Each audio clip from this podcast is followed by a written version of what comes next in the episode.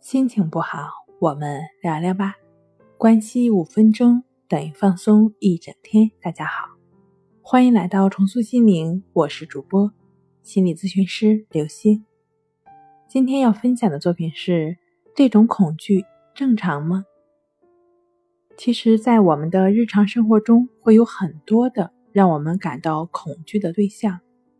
可能涉及恐惧自己被感染，有时也会出现恐惧感染他人。大多数人表现出对感染的某些焦虑，比如说害怕某些传染病，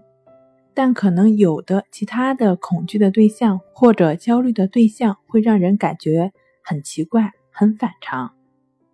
比如说有一些人害怕自己被某一概念感染，比如怕被毒品感染，怕被同性恋感染，怕被贫穷感染。有一部分人恐怖被特定的人感染，比如说这个特定的人可能是某个亲戚、某个办公室的同事，或者是某个同学，或是其他的让他们感觉到很反感。很负面的人，有可能被这些人的一些某些行为，或者是说某些话语所感染。还有一些人呢，恐惧被一些非传染性的疾病感染，比如说癌症，比如说阿尔茨海默症。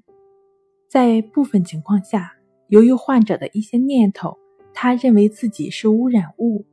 一般情况下，患者自己十分的批判这种。感染强迫症，可他却无法阻止自己进行清洗。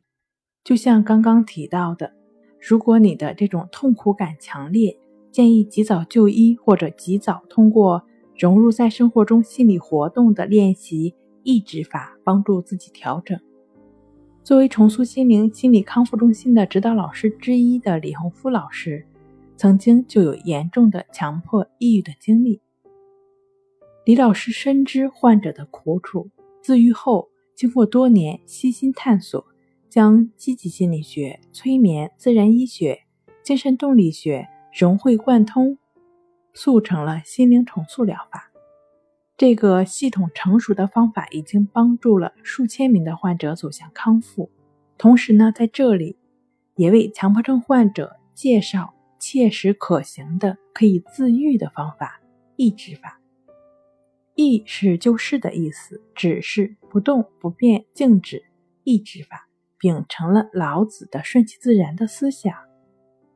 将理论式的说教演变成实操性的练习内容，让患者主动的参与治疗，真正的将患者的康复落到实处。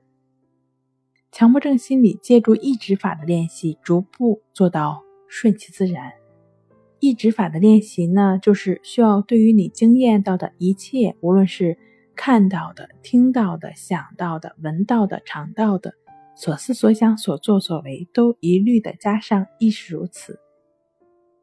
加上亦是如此的过程，就代表你是保持觉知的过程，活在当下的过程。好了，今天跟您分享到这儿，欢迎关注我们的微信公众账号“重塑心灵心理康复中心”。也可以添加 S U 零二一二三四五六七八九与专业的咨询师对话，你的情绪我来解决。那我们下期节目再见。